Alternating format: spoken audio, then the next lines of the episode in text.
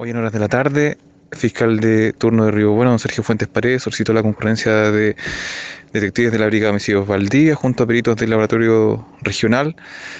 de fotografía forense y planimetría forense, así como peritos mecánicos de la región de Puerto Montt, para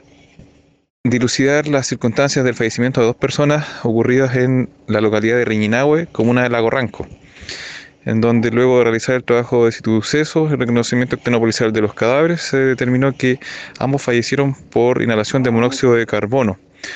toda vez que fueron encontrados al interior de un baño de una cabaña, el cual mantenía en su interior un